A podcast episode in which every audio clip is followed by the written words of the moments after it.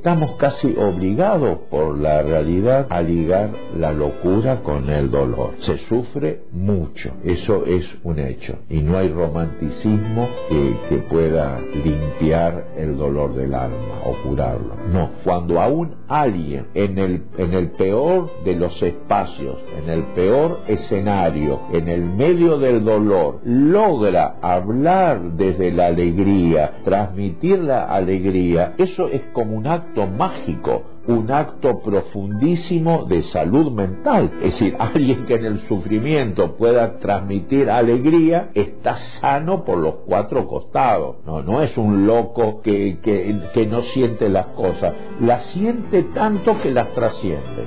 Derecho al delirio. Con Stephanie Vicens y Daniel Sanz.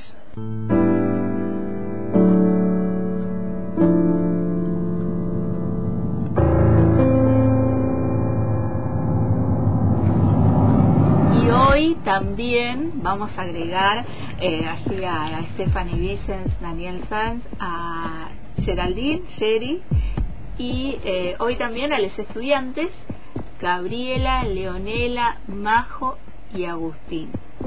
Bienvenidos.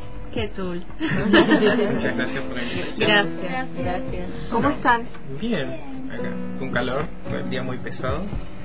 Por ahí para comentar un poco era eh, nosotros en la clase de, prácticos estuvimos armando unas escenas, escenas relacionadas a por ahí lo que vendría siendo era fracaso estudiantil, ¿no? Sí, educativo. Educativo, lo que cambiar este concepto. Y nada, acá contamos un poco de nuestras experiencias por ahí y la idea era articularlo un poco con los conceptos de otros textos. Ah, vamos a, explicar un poquito qué está contando Agustín, que está re bueno porque él está empezando a hablar de las escenas. Desde la materia psicología social eh, tenemos la propuesta de la escritura, de escritos breves o de fragmentos breves, que es lo que están haciendo las estudiantes, los estudiantes. Y nosotros pensamos la escritura como reparo de la salud mental colectiva, diría Steffi, y nuestro profe. ¿Sí? Pensamos lo colectivo, ¿sí? un pensamiento colectivo, hablamos de la numerosidad social, si no somos individuos, ¿no? No es lo que me pasa a mí, lo que le pasa a ella por separado, sino que hay algo que nos está atravesando a todos, a todas, que tiene que ver en este caso lo que decía Agustín, con el fracaso educativo. ¿sí? Vamos a empezar a mirar eso que quizá estamos por ahí en la universidad acostumbradas a ciertas cosas, ¿sí? y desde psicología social lo que hacemos es desnaturalizar eso que es de la vida cotidiana. En el caso del fracaso educativo lo que nosotros decimos es, hay algo que está oculto, decimos renegado, que es la intimidación. ¿sí? Los estudiantes, los estudiantes, muchas veces pasamos situaciones de intimidación. ¿sí? Por eso buscamos escenas para hablar desde ahí. Claro. ¿No? Agarramos escenas y las articulamos con conceptos. Eso era lo que decía Agustín. Ahora, con esta introducción, Agustín. Eh, bueno, eh, por ahí contar un poco la escena que yo había escrito. Era relacionada con el día, bueno, un día que hubo mucha lluvia. Mm. Entonces yo contaba un poco la escena, como era que me levanté temprano, leí un poco el material de ese día de la materia y como que yo esperaba que se suspendieran las clases porque había una alerta amarilla importante. Por lo que seguí con seguí leyendo, leyendo hasta que en un momento llegó un mensaje y ahí decía si se podía suspender las clases y no, no se podía. Entonces dije, bueno, voy a tener que ver cómo llego porque yo no soy de acá, entonces tenía que viajar, tenía que ir a caminar la parada, etcétera. Entonces en la escena contaba un poco cómo fue esa situación en donde yo ya llegué a la parada, a la terminal, y veo que me mandan un como un anuncio del, de la página de la FADEX, donde cuentan que Sí, que se suspendieron todas las actividades. Y entonces ahí yo en la escena cuento un poco cómo es que, por más que yo veía que se suspendieron las actividades, yo necesitaba la, confirmación de la profesora. Entonces me quedé esperando ahí, donde hacía frío, había lluvia, como 30, 35 minutos hasta que llegara esa confirmación. Llegó esa confirmación y ahí recién me, me fui. Y entonces un poco ahí lo que pensaba eran los conceptos con cuál relacionarlo. Nosotros vimos un texto de psicopatología de vínculo profesor-alumno y me hacía pensar mucho esta relación que, que yo creé en sí, porque esta relación de dependencia, donde yo necesitaba esa confirmación de la profesora para yo recién ahí moverme, ignorando todo el entorno que era obvio, todo, todo dentro mío me decía que, ¿por qué vas a salir si se va a suspender? Si estás chapoteando en el agua. Estás chapoteando en el agua.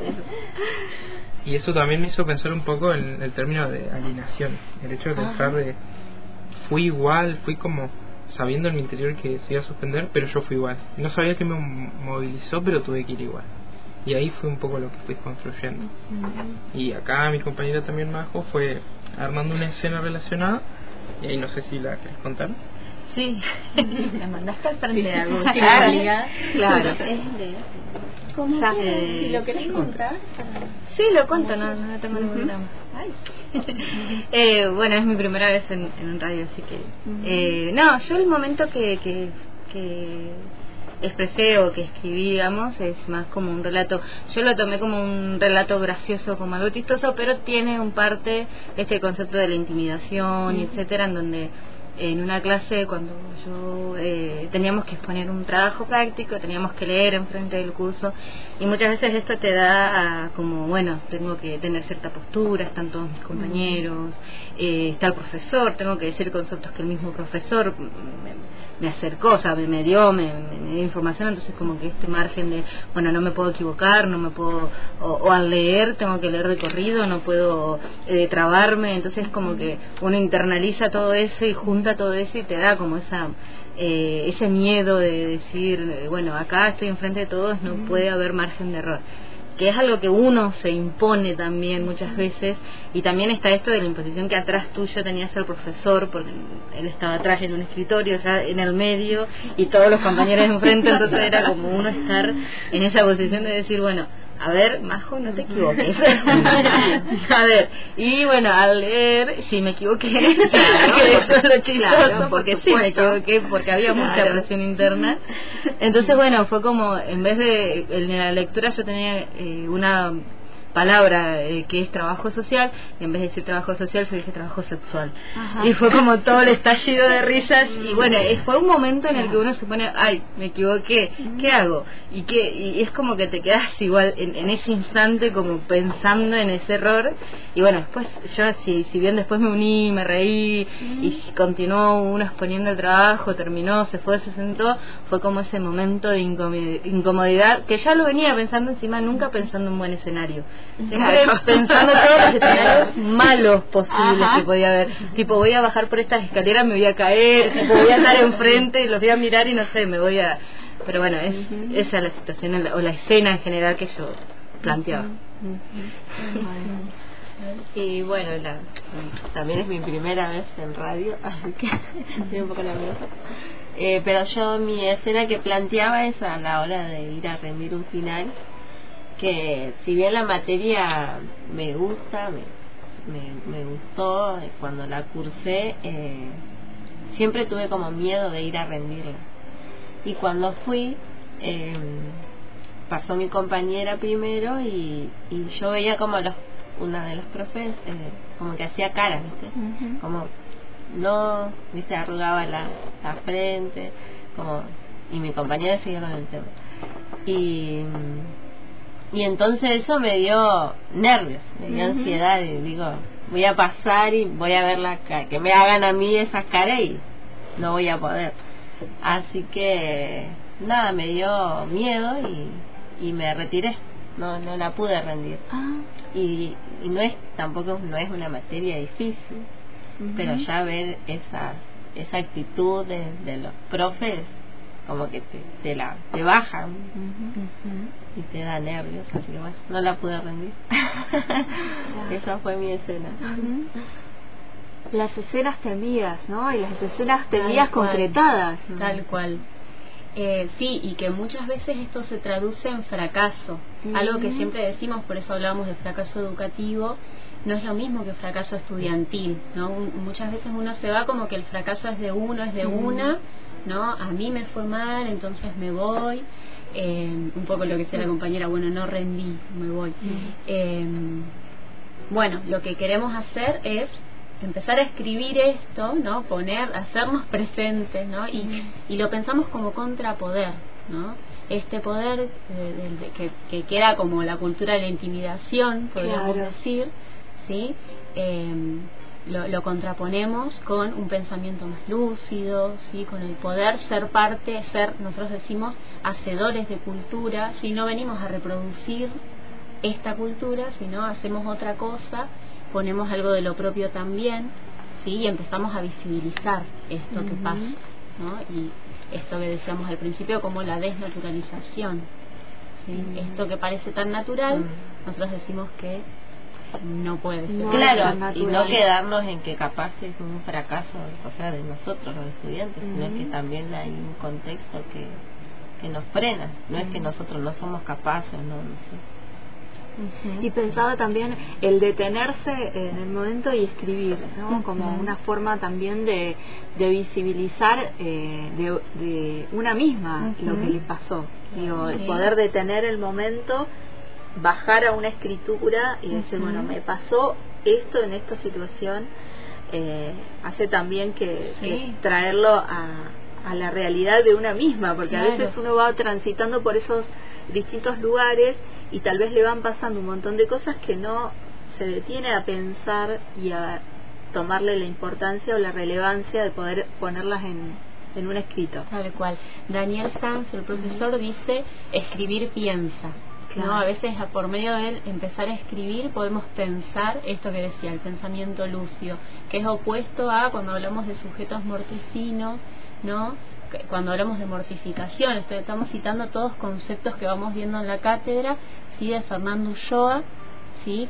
Sujetos apagados que no pueden ¿no? tener este pensamiento lúcido, esta valentía, ¿no? Esta eh, curiosidad, ¿no? Por conocer bueno, lo opuesto es lo que pasa muchas veces en las aulas.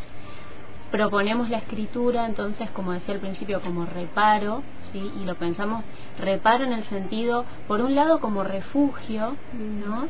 pero también como posibilidad de reparación. Esto que vos decías, me pasan un montón de cosas, ¿sí? y es por medio de la escritura que puedo elaborar, reelaborar, ¿no? Todo eso que si no queda como una frustración. Sí, como una salida escribió también como, digamos, sano, saludable, de, porque podés, pones en palabras lo que te pasa y no te lo guardas para vos y también colectiva porque sabes que a otros compañeros quizás les pasa lo mismo no es solo a vos. Claro, eso justamente estaba pensando yo cuando empezó a hablar eh, no, me, no sé Pau. Pau eh, de justamente esto de que muchas veces uno se puede ver reflejado en aquella escena del otro que cuando el otro comienza a contar su escena o lo que yo que vivió vos decís ah mira yo me sentí igual y podés como socializar de esa manera con, con ese compañero con ese alumno y decir bueno estamos en la misma a ver qué hacemos o cómo o cómo lo afrontamos o, poder apoyarnos, creo que es también una de las cosas que uno puede darse cuenta al escribir y al escuchar también la escritura y la escena de otro. Me gustó lo de desnaturalizar y eh, contrapoder.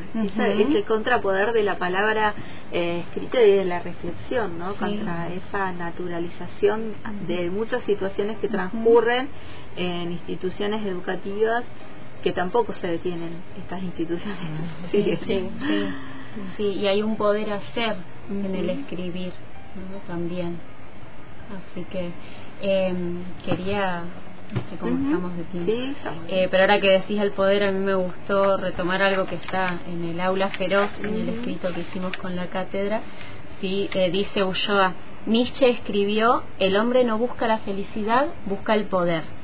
Curiosamente, la concepción del poder en la que afirma el por entonces joven filósofo traza una propuesta de felicidad. En acuerdo con esa propuesta, tiene poder quien logra vencer los obstáculos personales que le impiden quererse a sí mismo. Un poder que no resulta opresivo para sí ni para el otro. Poder hacer, de eso se trata. y creo que algo de eso hay. Bueno, eh, felicitaciones entonces por estar por ese lugar, ¿no? Que es el transitar desde lo más saludable de la institución educativa, me parece.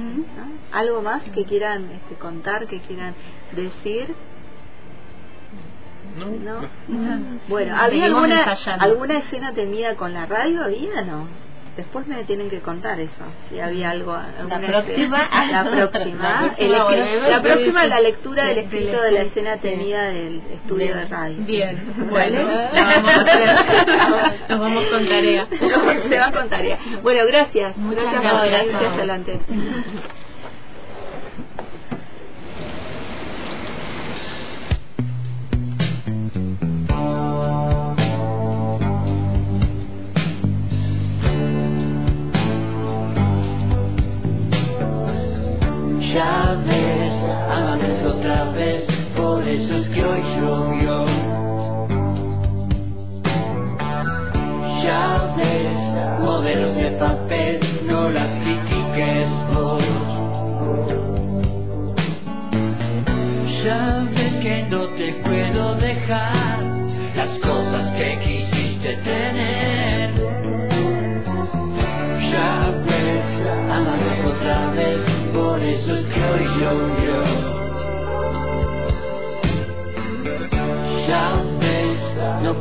Entender a tu reputación. No ves el gato que hay en vos, no te lo digo yo. Ya ves que yo no te puedo dar las cosas que quisiste dejar.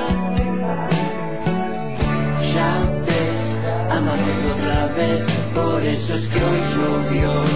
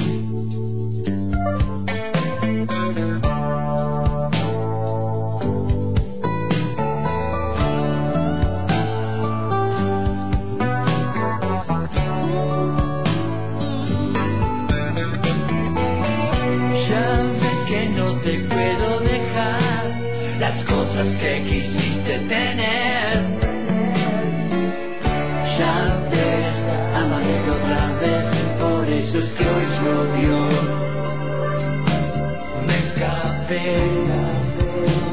vez,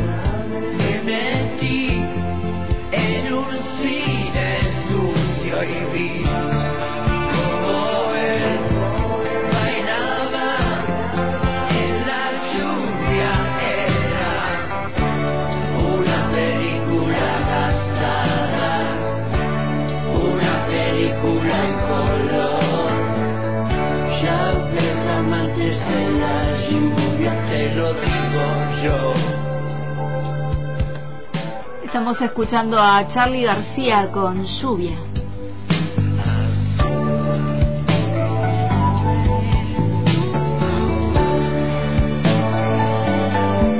El hilo invisible, en la tarde, por antena libre.